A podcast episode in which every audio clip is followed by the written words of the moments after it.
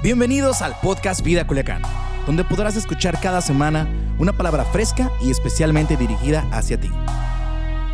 Comenzamos. Gracias, Pastor Federico. Qué gusto estar con mi esposa. Es nuestra primera vez en Culiacán, así que de veras que estamos bien contentos y ya nos llevaron al, al restaurante, al Panamá, ¿verdad? Ah, que el pastor dice es el mejor restaurante del mundo entero, así que ah, estuvo muy rico. No sé si del mundo entero, pero ah, muy, muy, muy contentos y la verdad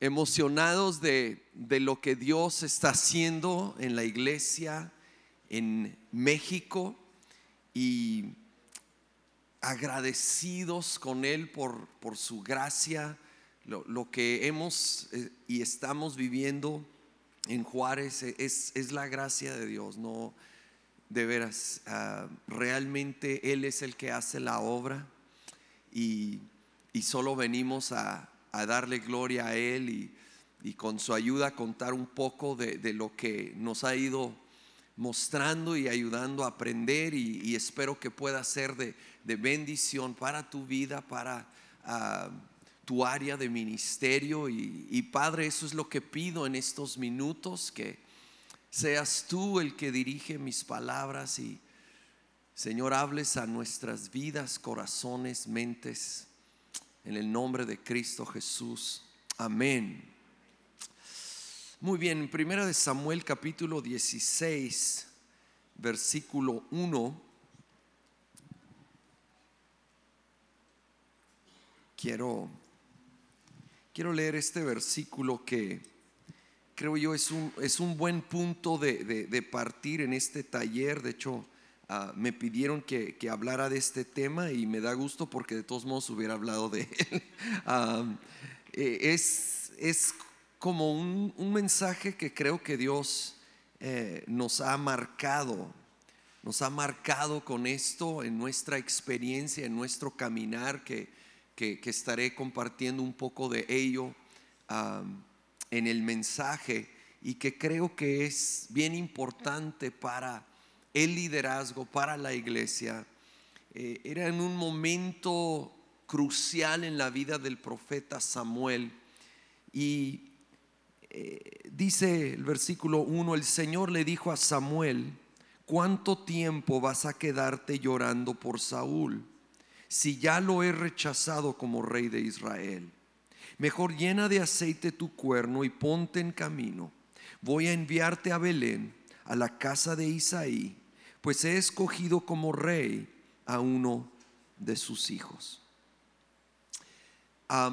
Yo creo la mayoría conocemos algo de, de la historia de, del rey Saúl, el primer rey de Israel, y ahora el profeta Samuel, quien lo había ungido para ser rey, tiene la tarea de una transición.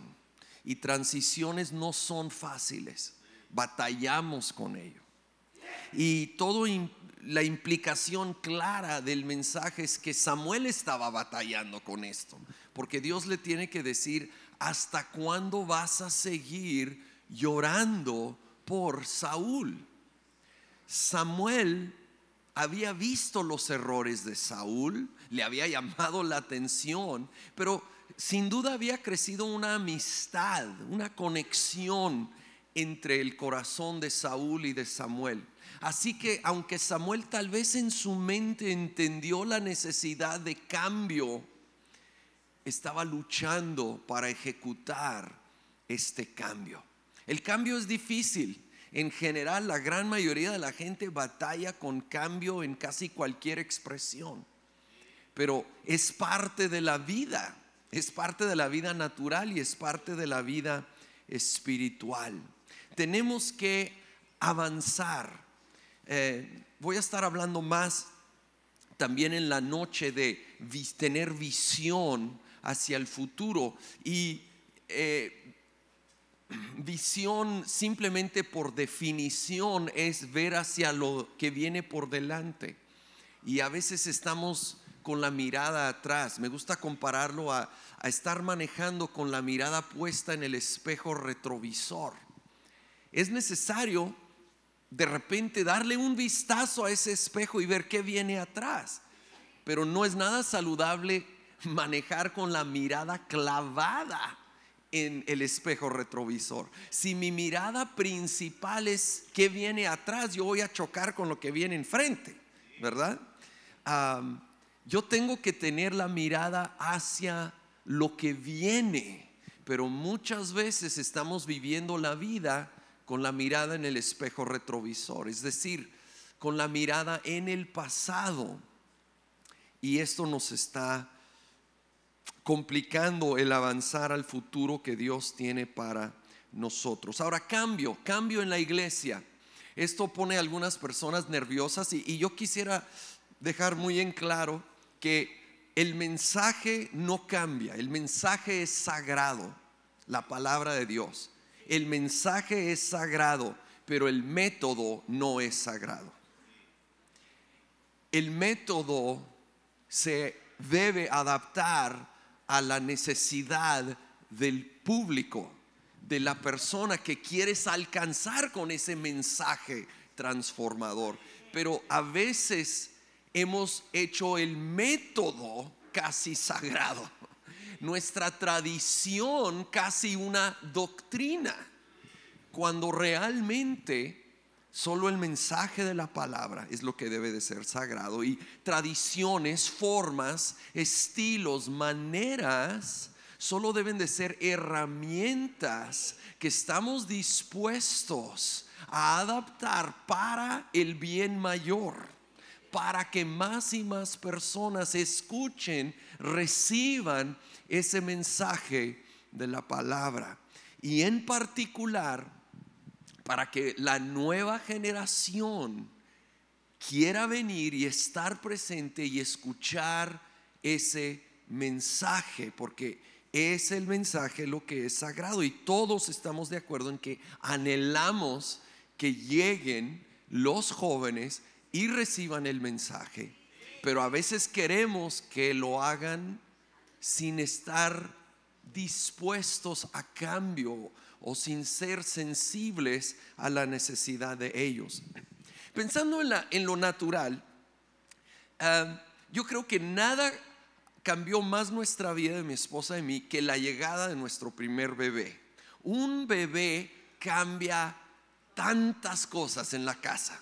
Los que tenemos niños, ¿verdad? Bueno, nosotros ya hasta dos nietecitos tenemos, pero saben de lo que estoy hablando. Cambia tu presupuesto, cambia tu horario, cambia tus habilidades para dormir, cambia tu actividad.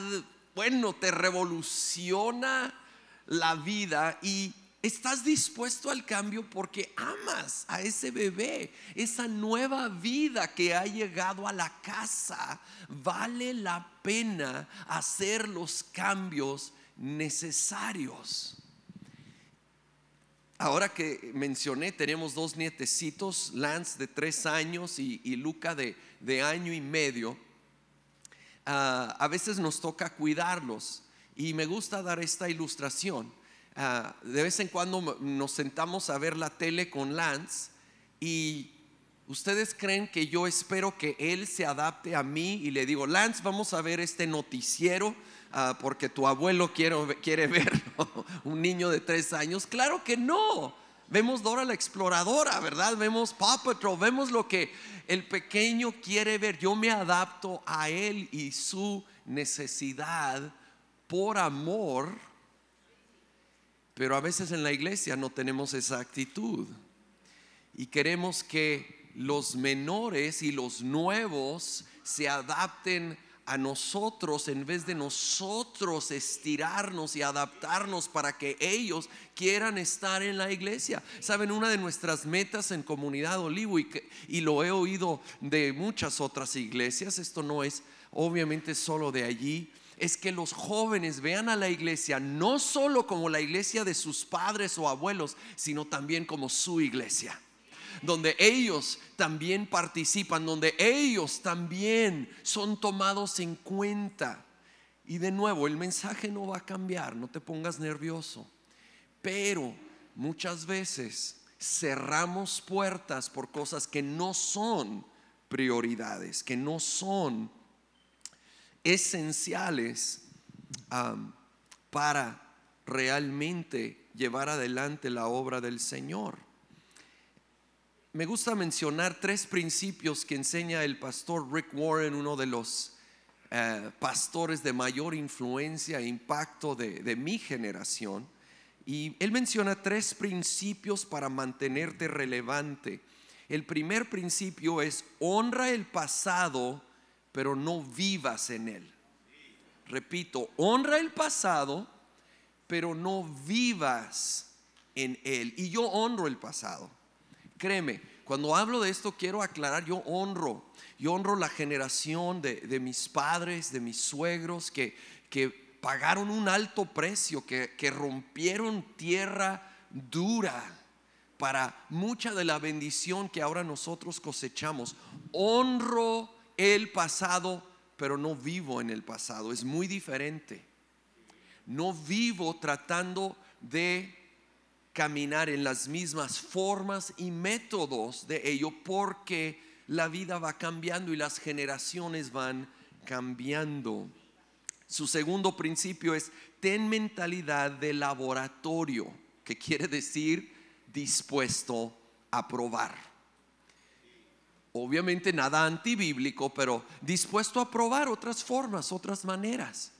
Algunas, la verdad, no van a dar fruto, no van a acertar. Y bueno, ya aprendí que no es así y lo suelto.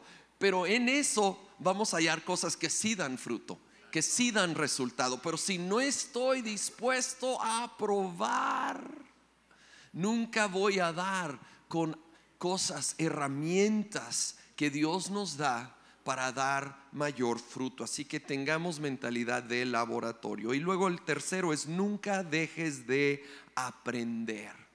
Nunca dejes de aprender. El día que yo siento que ya me las sé todas porque he estado por 50 años en esto, ya dejé de avanzar, me estanqué.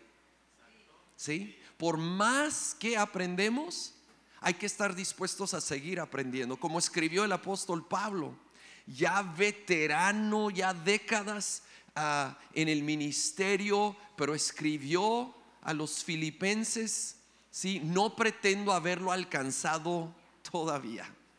Una cosa hago, olvidando ciertamente lo que queda atrás, me estiro a lo que está adelante. Fíjate, si él dijo, no pretendo haberlo ya logrado todo, ¿Cuánto más nosotros no debemos de tener esta mentalidad? No dejes de aprender. Vamos a Lucas capítulo 5, por favor, si me acompañan. A ver, una instrucción del Señor Jesucristo que tiene mucho que ver con esto que estamos considerando. Lucas capítulo 5, voy a leer del versículo 36 al 39.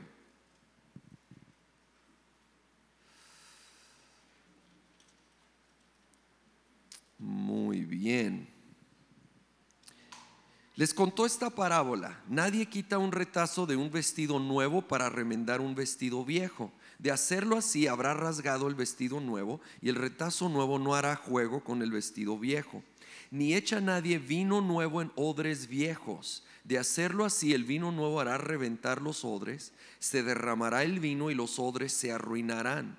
Más bien el vino nuevo debe echarse en odres nuevos y nadie que haya bebido vino añejo quiere el nuevo porque dice, el añejo es mejor.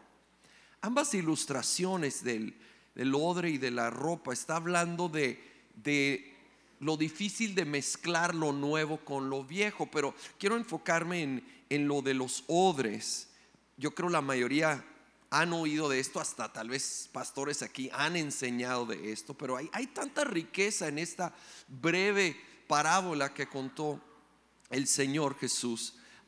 el odre era un recipiente de cuero natural, por lo cual cuando era nuevo se estiraba, era muy flexible, pero cuando se hacía viejo se volvía rígido, inflexible. Y el vino, cuando era nuevo, estaba todavía en proceso de fermentación, en expansión. Y entonces, cuando se echaba vino nuevo, todavía en expansión, dentro de un recipiente rígido, inflexible, el resultado es que reventaba ese cuero, ese odre, y se arruinaba tanto el recipiente como el líquido, el vino, se derramaba y se echaba a perder. Y, entendemos que está hablando de la obra de Dios, el vino nuevo representando la obra nueva, fresca del Espíritu. Y, y cuando esa obra que hace el Señor, que Él hace cosas nuevas, Él obra en maneras nuevas y frescas. Si Él lo ponía en un recipiente, en una persona, en una iglesia, en un ministerio rígido, que no se estira con lo que Él quiere hacer, se echaría a perder lo que Él quería hacer y hasta nos haría daño a, los odres, ¿verdad? nos lastimaría también. Entonces ni siquiera lo deposita allí. Dice el más bien lo voy a depositar en odres nuevos, flexibles, que se estiran. Pero batallamos con esto. Esa última declaración, e, el que ha probado el viejo dice, el añejo es mejor, es una declaración general de cómo y no, no solo en cosas espirituales, pero en general, cómo se lucha para aceptar cambio. Lo vivo es dinámico, es como el vino nuevo. Es dinámico, es activo, es creciente. Y Jesús vino a enseñar que Él traía cambio y la gente batalló. La gente batalló para aceptar los cambios que Jesús estaba trayendo y, la gente sigue batallando. Tendemos a aferrarnos a formas, a estilos, a cosas que tal vez no son malas, hasta fueron buenos en un principio, pero de nuevo los volvemos como algo sagrado en vez de algo que es una herramienta que tiene su tiempo y su uso, pero que Dios puede usar otras herramientas y formas y estilos también el añejo es mejor. La tendencia humana es aferrarse a las formas que aprendimos, llevándonos a rechazar el cambio. ¿Saben qué? Me ha sorprendido en los, últimos años, todos hemos visto algunos negocios grandes, líderes a nivel internacional quedar en bancarrota por no cambiar con el cambio de tecnología y tendencias en el mundo. Es increíble. O sea, de líderes en su mercado que ya no existen. Tal vez el ejemplo más dramático es una empresa como Blockbuster Video que era líder mundial y ahora no existe. Y leí que en el año 2000 se le presentó una empresa con una un nuevo concepto de cómo presentar video y rechazaron, no les interesó comprar esta pequeña empresa llamada Netflix y hoy en día sabemos el resultado, ¿verdad? No entendieron, no vieron los cambios que venían, fueron una especie de odre viejo e, en términos ya no, no espirituales de nuevo. Pero eso mismo se aplica a tantas áreas. Como un pequeño paréntesis, se aplica a veces a los matrimonios y las familias. Hay matrimonios, ojo, donde uno o ambos cónyuges han caído en una mentalidad de odre viejo. Tienen 20 años de casados, pero quieren seguir manejando su matrimonio como hace 20 años atrás y no entienden que ha habido cambios de necesidades y capacidades hay cambio de necesidad y capacidad y tenemos que adaptarnos a ese cambio para que podamos seguir avanzando con esa relación, llámese matrimonio, llámese padres e hijos. Hay hijos, perdón, hay padres que quieren tratar a su hijo joven como si fuera un niño y no está funcionando. Ahora también hay jóvenes que quieren portarse como niños, que bueno, eh, ese es otro problema que también hay que ajustar. Es tiempo de dejar de vivir en el pasado, despertarnos y estirarnos al contexto actual con el mensaje sagrado de la palabra, pero dispuestos a todo lo que Dios quiere hacer el día de hoy. Lo bueno es que el odre viejo se puede renovar.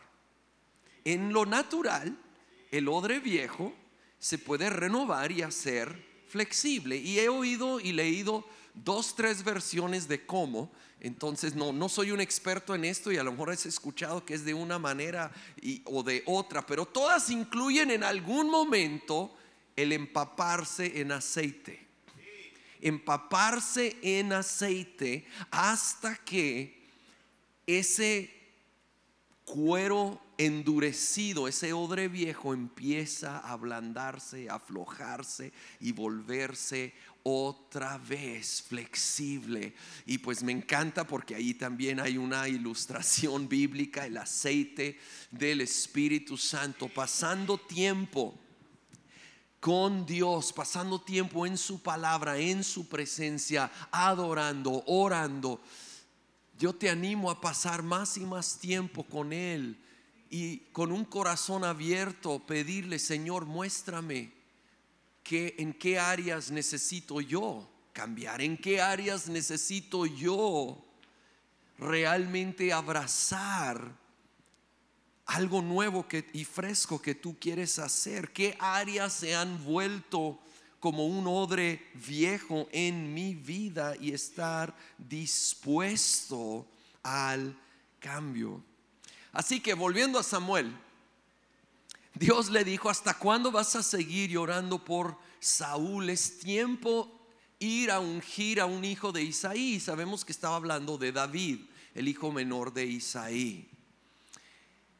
Y de nuevo Samuel batalló, pero luego Samuel obedeció. Tal vez a algunos hoy Dios te haría una pregunta similar. ¿Hasta cuándo vas a seguir llorando por tu Saúl? Ahora, Saúl puede ser literalmente una persona en nuestra vida, o puede ser una institución, o puede ser una etapa de la vida. Y tal vez Dios dice, es tiempo de dejar de llorar por aquello del pasado. Es tiempo de enfocarte en lo nuevo que yo quiere hacer, que yo quiero hacer. ponte en camino y vamos hacia adelante a lo nuevo que yo quiero hacer en tu vida, en tu ministerio, en tu iglesia. Vamos en particular a ungir a esos Davides a esos jóvenes que Dios quiere levantar y usar, porque debemos tener una mentalidad donde no solo estoy pensando en hoy, estoy pensando en el año próximo, en la década próxima, porque esta obra no es, ni se trata de nosotros, se trata del Señor. Empezó mucho antes que nosotros y va a seguir mucho después que nosotros. Ahora, Conocemos la escena también cuando Samuel llega a la casa de Isaí y, va a ver quién, cuál de los hijos de Isaí va a ser ese siguiente rey. Y ve al mayor, Eliab, y dice, este ha de ser, es alto, bien parecido, se ve fuerte. Y Dios le dice, no, no es. Y, si lees la narración ahí en 1 Samuel, le dice, es que yo no veo las cosas como ustedes lo ven, estoy parafraseando obviamente, ustedes ven lo que está delante de los ojos, pero yo veo el corazón. Y entonces dice, no es ninguno de los presentes y Samuel pregunta, ¿no tendrás otro hijo? Sí, tengo uno, el menor, pero anda cuidando las ovejas, pues tráelo y resulta que era él, era David. ¿Y saben qué quiero decir? Necesitamos Samueles. Algunos cuando hablo de abrir espacio a la siguiente generación, animar, empoderar a jóvenes, sienten que el mensaje es que los mayores ya no tienen importancia y no es cierto. Necesitamos Samueles que son mentores de esos Davides, que estamos inspirando, apoyando, ayudando a crecer Créeme que necesitamos tanto la generación de Samuel como la de David para que la obra siga avanzando. Pero necesitamos Samueles con un ojo de gracia que pueden ver más allá de la fachada y ver el potencial en ese jovencito. ¿Sí? David estaba ahí menospreciado hasta por su propia familia, lo mandaron a cuidar las ovejas, pero Dios veía el corazón, veía el potencial que había en ese jovencito. Ah, que Dios nos abra los ojos a nosotros para ver más allá de tal vez una fachada que se ve muy inmadura o yo no sé qué, a ver el corazón y ver el potencial de Dios en algunos de esos jóvenes, aún adolescentes, aún niños que están en nuestras congregaciones, pero que Dios quiere levantar y usar poderosamente. Oh, y que no les cerremos las puertas, al contrario, que seamos un instrumento impulsándolos, porque si no lo hacemos, las consecuencias son graves. Me acuerdo de una conversación que tuve con un joven en la sala de mi casa. Él es hijo de, eh, él es de raíces mexicanas y sus padres ah, obviamente son mexicanos, pero tienen mucho tiempo viviendo en Estados Unidos. Son pastores de una iglesia que está rentando un auditorio de una iglesia angloamericana que tiene su servicio en inglés en la mañana y ellos rentan ese auditorio para su servicio en español en la tarde. Y muchos saben, eso es medio común ahorita. Entonces, ah, comentaba este joven, dijo, e, es un auditorio precioso como para mil personas, eh, era una iglesia muy muy buena, muy fuerte, ah, hace muchos años atrás y nosotros la rentamos de nuevo para nuestra congregación hispana, para nuestro servicio en español en la tarde y la verdad yo nunca había visto su reunión porque es mucho más temprano que la nuestra, pero un día, un domingo, por alguna razón llegué muy temprano y me asomé por, por la puerta y vi ese auditorio como donde cabían como mil personas que en algún tiempo se había llenado. Y en su reunión principal de domingo, esta iglesia angloamericana, en su servicio en inglés, dice, había como 30 personas en total. Y noté que todos eran mayor de 60 años de edad.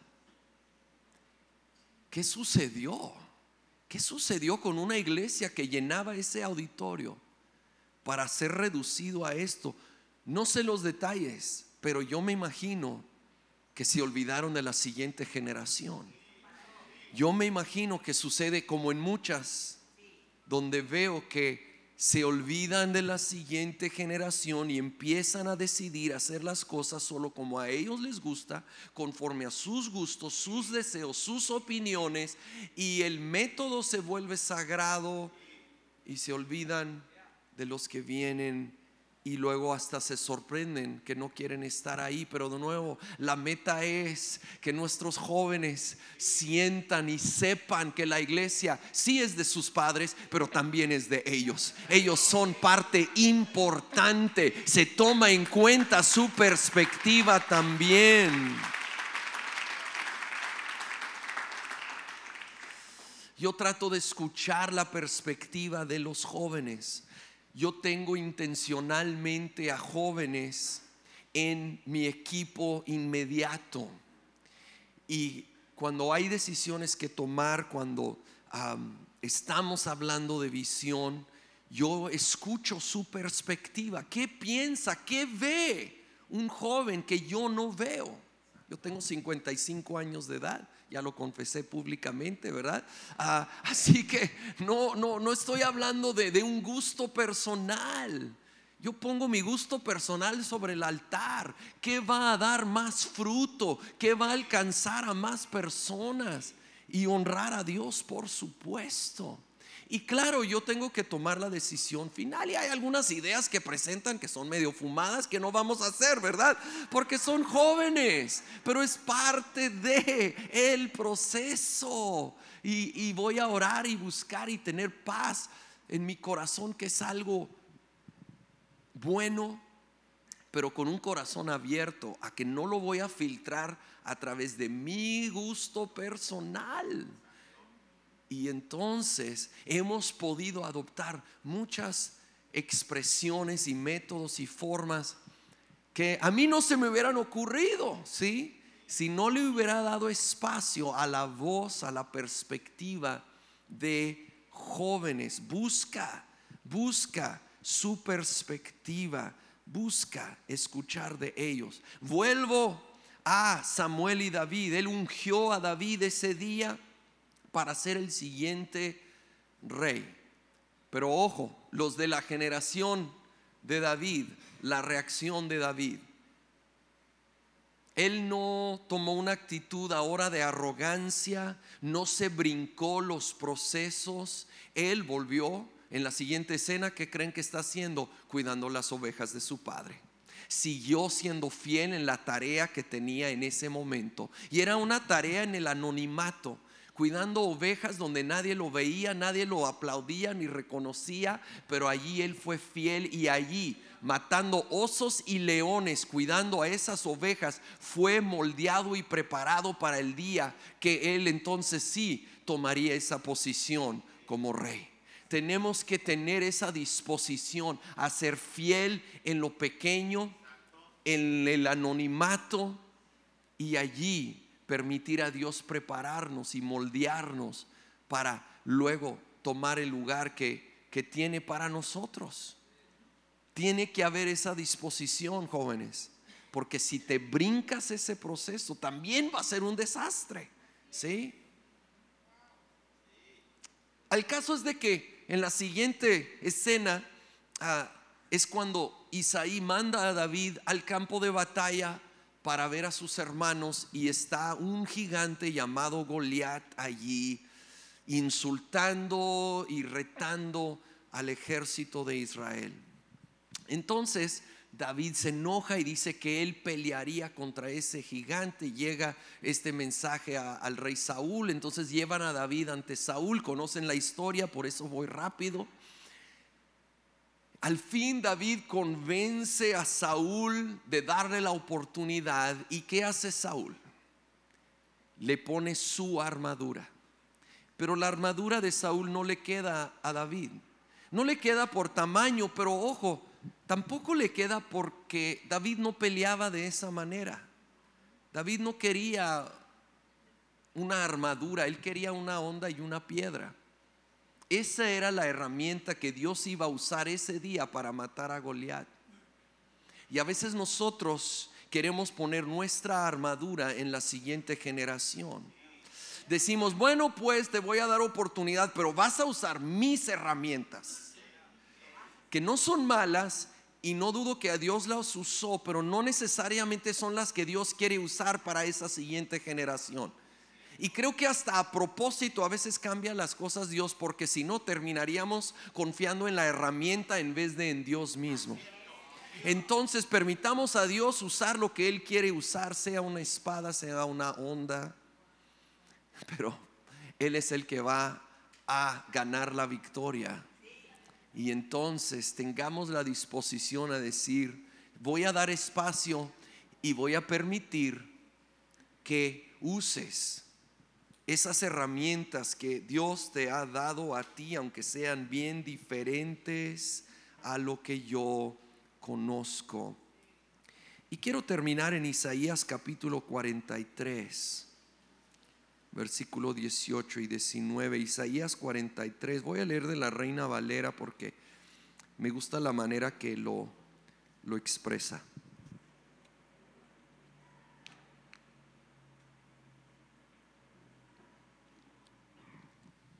Isaías 43, versículo 18. No os acordéis de las cosas pasadas, ni traigas a memoria las cosas antiguas. 19. He aquí que yo hago cosa nueva, pronto saldrá a luz. ¿No la conoceréis? Otra vez abriré camino en el desierto y ríos en la soledad. Hay personas que están batallando para soltar el pasado. Porque todos nos encanta el versículo 19, yo hago cosa nueva, pronto saldrá a luz. Yeah, a mí también me encanta. Sí, Señor, haz cosa nueva. Solo que tengo que aplicar el 18, pero no te acuerdas de las cosas pasadas. A veces estamos queriendo lo nuevo, genuinamente, pero tal vez como Samuel batallando para soltar a nuestro Saúl con un pie en el pasado. A veces es por algo negativo del pasado, algo doloroso que nos lastimó y que hoy el Señor te llama a soltar, a perdonar. Pero a veces es, es lo contrario, es algo positivo del pasado, una etapa muy hermosa, los que lo que a veces llamamos los días de gloria, pero volvemos al que dice, no quiero lo nuevo porque lo añejo es mejor. Viví aquello y esto es lo mejor y entonces me cierro a expresiones nuevas que yo considero inferiores. Pero ojo, esto es muy subjetivo. Eh, esos, ese tiempo hay que valorarlo y dar gracias a Dios por lo que hizo. Pero fue para un tiempo y ahora Él quiere hacer cosas nuevas y frescas y diferentes que van a impactar aún más a una nueva generación que tal vez aquello que nosotros vivimos un día. Además, aquellos días de gloria también tuvieron retos y dificultades. No, pues, no, olvidemos eso. A veces tenemos amnesia selectiva y solo recordamos lo bonito del pasado y no lo complicado, porque hubo de los dos. Y luego hace la pregunta, ¿no la conoceréis? He aquí que yo hago cosa nueva, pronto saldrá a luz, ¿no la conoceréis? Y muchas veces cuando la Biblia habla de conocer, habla de íntimamente, no solo de estar consciente de algo, sino de participar de cerca. Y creo que es el caso aquí. Dios está diciendo, mira, yo voy a hacer algo nuevo y fresco. ¿Vas a ser partícipe o espectador? ¿Lo vas a ver de lejos o vas a conocerlo? ¿Vas a ser parte de ello? Yo no sé tú, bueno, estoy seguro que tú, igual que yo, queremos ser parte, queremos ser partícipes, queremos conocer la obra que Dios va a hacer. No solo quiero escuchar testimonios de otros, quiero estar dando mi propio de lo que Dios está haciendo en mi vida, en mi ministerio, en mi iglesia. Queremos conocer. Así que no vivas en el pasado. Honra el pasado, aprende del pasado, pero no vivas en el pasado porque tenemos un Dios que hace cosas nuevas y frescas. Yo no sabía algo de las de la migración de las mariposas monarcas hace unos años, tal vez tú ya sabes esto, pero digo, sabía el concepto general que hay estas mariposas que salen del estado de Michoacán y van hasta Canadá y luego regresan hasta Michoacán. Esta impresionante migración de las mariposas monarca. Pero algo que yo no había entendido es que la mariposa que sale de Michoacán no es la misma que llega a Canadá, mucho menos la misma que luego regresa otra vez. Toma tres o cuatro generaciones hacer el viaje redondo. Y así es la obra del reino. Va a tomar varias generaciones hacer todo lo que Dios quiere hacer en nuestra ciudad, en nuestro estado, en nuestra nación. Y esta obra, ya lo dije, pero lo quiero repetir, empezó antes que nosotros. Yo con humildad reconozco, empezó mucho antes que nosotros. Empezó con grandes hombres y mujeres de Dios que, que pagaron un alto precio en un tiempo mucho más duro abriendo brecha, preparando la tierra y honramos, honramos esos héroes de la fe. Pero no voy a vivir en el pasado porque la obra no empezó con nosotros, pero tampoco termina con nosotros. Es generacional va a venir otros y queremos que ellos vayan avanzando y tomen esto a otro nivel porque hay tanta necesidad, hay tantos que necesitan ser alcanzados, hay tantos que necesitan querer entrar a la iglesia, que no les cerremos la puerta a nosotros por nuestras formas, sino como Jesús que abría la puerta a todos y expresaba gracia a todos y que nosotros seamos como Él y juntos, juntos, busquemos que esta obra siga avanzando. Gracias por ser parte de la comunidad Vida Culiacán. Nos encantaría que pudieras compartir este podcast con tus familiares y amigos. No olvides suscribirte a nuestro podcast a través de todas las plataformas de audio, como Apple Podcasts, Spotify y YouTube. También recuerda que nos puedes seguir a través de nuestras redes sociales como arroba Vida Culiacán en Instagram y Vida Culiacán en Facebook. Haznos llegar tus dudas y contáctate con nosotros a través de estos medios. Hasta la próxima.